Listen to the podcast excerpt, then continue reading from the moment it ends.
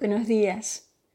Hoy estamos o continuamos con nuestro segundo día de ayuno, enero 8 del 2020. ¿Has estado hace poco completamente solo en la oscuridad? Tu mente puede empezar a jugarte una mala pasada y antes de que te des cuenta se te ponen los pelos de punta. ¿Sabes? Así se siente uno cuando estamos en el medio de todas estas noticias que de un modo u otro nos desesperan, porque es como si estuviésemos en un salón oscuro y no tenemos a dónde ir. No podemos predecir qué pasará mañana. No podemos entender muchas veces cómo vamos a actuar con lo próximo que suceda. Hay una posibilidad de guerra. También estamos observando todas estas rebeliones de la naturaleza, estos desastres naturales. Puerto Rico con los temblores, Australia con las condiciones naturales, estas fogatas, con todo esto que está pasando tan horrible. Y sobre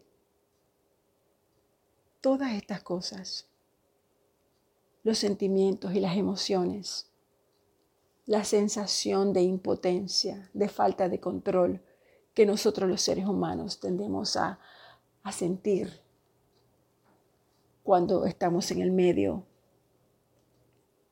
de un lugar oscuro. Por eso es que te pregunto, ¿Recuerdas cuando estuviste completamente solo en la oscuridad? Cuando tu mente comienza a jugarte una mala pasada. Cuando tu mente comienza a imaginarse cosas que puede pasar. Sin embargo, si tú tuvieses una linterna, tus temores desaparecerían inmediatamente porque la luz va a exponer la verdad acerca de la oscuridad. La luz va a revelar que no hay nada que temer porque ves a dónde va tu próximo paso. La luz revela que tu mente, tu imaginación, te estaba creando cosas de la nada. En el Salmo 23, David escribió sobre un tiempo en que estaba seguro de perder la vida. Él tuvo que andar en un valle de sombra de muerte. Sin embargo, él no tenía miedo, porque sabía que aquel que alumbra la situación más oscura caminaba junto a él. Caminaba junto a él en todo momento. David cambió su preocupación por fe.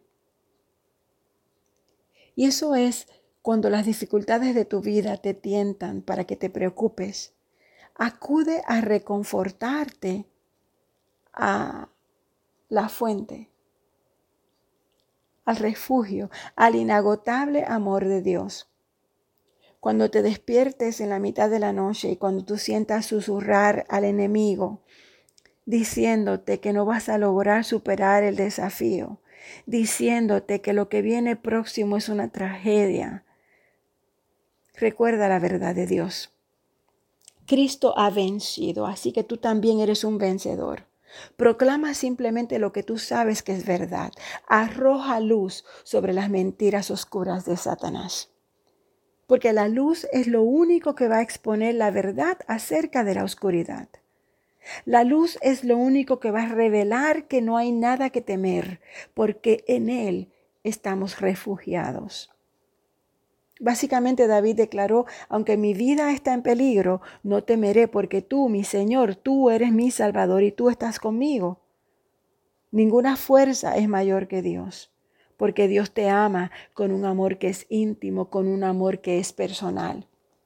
Y a veces, a veces mi amada, mi amado que me escuchas, a veces la vida puede tornarse oscura, pero la luz divina sigue brillando. Ninguna oscuridad de este universo es suficientemente fuerte para apagar la luz del amor de Dios. No tienes razón alguna de preocuparte porque Dios está contigo siempre. ¿Has visto alguna vez a un perrito que, le ladra a todo? A cualquier cosa, sea una amenaza o no. Tu cerebro puede ser así. Puedes señalar el peligro real o puedes señalar un peligro imaginario. Tu mente ha sido programada para responder así. Y fue especialmente útil en los tiempos donde ha habido un gran peligro. Pero ahora, cuando aparecen estas señales de preocupación, es necesario que tú evalúes esas señales de preocupación y que actúes en consecuencia. El peligro, ¿es real o es imaginario? Si no hay una base auténtica para él, deséchalo. Déjalo de lado. Si no puedes actuar para aliviarlo, sencillamente piensa en otra cosa. Si tú no tienes el control en tus manos, entonces ve, acude a donde puedes acudir, a donde está la verdadera calma, a donde está el refugio, en donde está la ayuda. ¿Y dónde es? ¿Cuál es tu refugio? Dios. Por otra parte, algunas amenazas son reales, como las que David afrontó en el valle de sombra de muerte. Pero tú puedes vencerlas al desechar tu preocupación y confiar en que Dios está contigo, en que Dios tiene el control de todo y que no tienes por qué temer. Como David, pon tus ojos en Dios. Como David observa cómo tus temores se convierten en alabanza. David escribió en el Salmo 34, 3, 5, engrandeced a Jehová conmigo y exaltemos aún a su nombre. Busqué a Jehová y él me oyó y me libró de todos mis temores. Los que miraron a él fueron alumbrados y sus rostros no fueron avergonzados.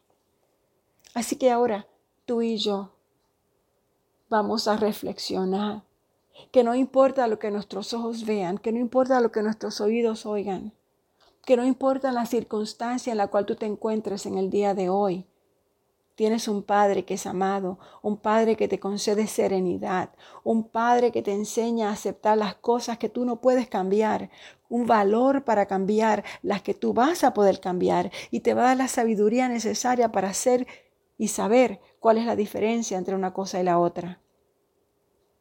Este Padre te va a ayudar a vivir. Este Padre te lleva a lugares altos, a lugares profundos, a lugares maravillosamente intensos, llenos del amor, la grandeza, la misericordia de Dios.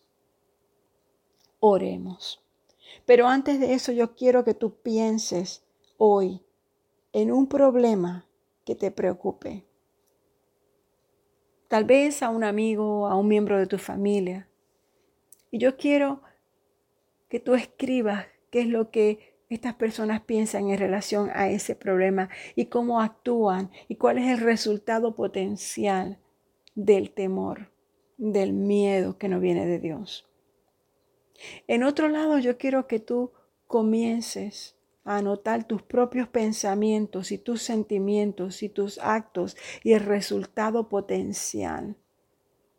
Observa cómo pueden incidir los pensamientos en los resultados. Compara tus pensamientos, tus sentimientos, tus actos y los resultados potenciales con la forma de pensar de aquellas personas que no tienen la esperanza en Dios. Y yo quiero que practiques hoy, durante todo el día de hoy, respirar con calma.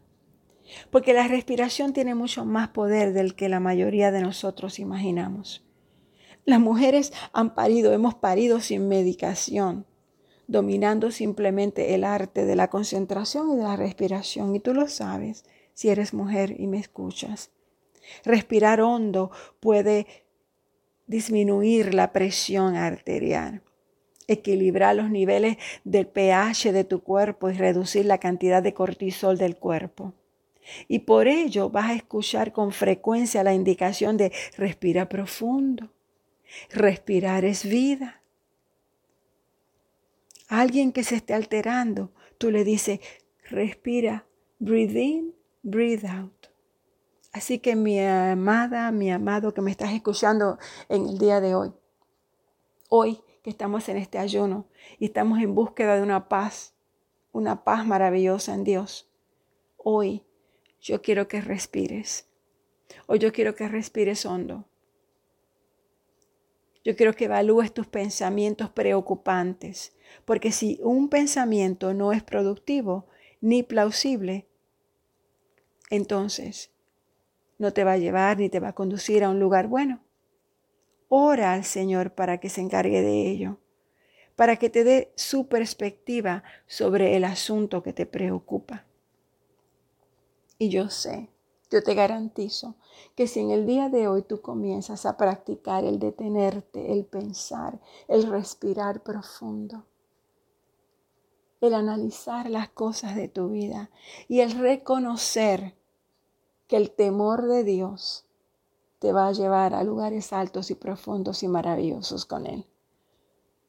A reconocer que la grandeza de Dios es indescriptible y que no importa lo que oigas, que no importa lo que veas, tú sabes que Dios está en control.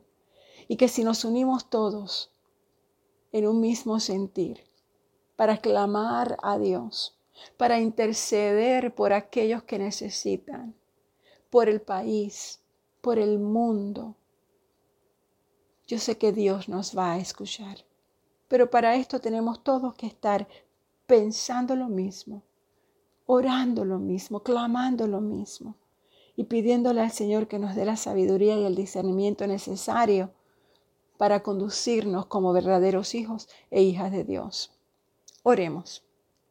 Padre amado, concédenos la serenidad para aceptar las cosas que no podemos cambiar. Padre, danos el valor para cambiar aquellas cosas que sí podemos cambiar. Papá Dios, danos la sabiduría necesaria para saber cuál es la diferencia entre una cosa y otra. Y ayúdanos, Señor, a vivir en el presente y a no preocuparnos por el futuro. Y cuando nuestra mente empieza a divagar sobre dónde no debe de meterse, tráenos, Señor, de vuelta al presente y libéranos de la carga y de la preocupación. Aumenta nuestra fe, Señor. Aumenta nuestra fe en ti, Padre amado. Aumentanos, mi Dios. Venimos a ti, Señor, hoy con nuestro corazón necesitado más que nunca de ti. Ayúdanos a hacer una luz, una respuesta una oración para alguien. Ayúdanos, Padre amado, a llevar esperanza, a edificar a elevar a la otra persona. Sácanos de nosotros, mi Dios, para poder llegar a los demás. Te pido todo esto, Señor, en nombre de tu Hijo Jesucristo. Amén.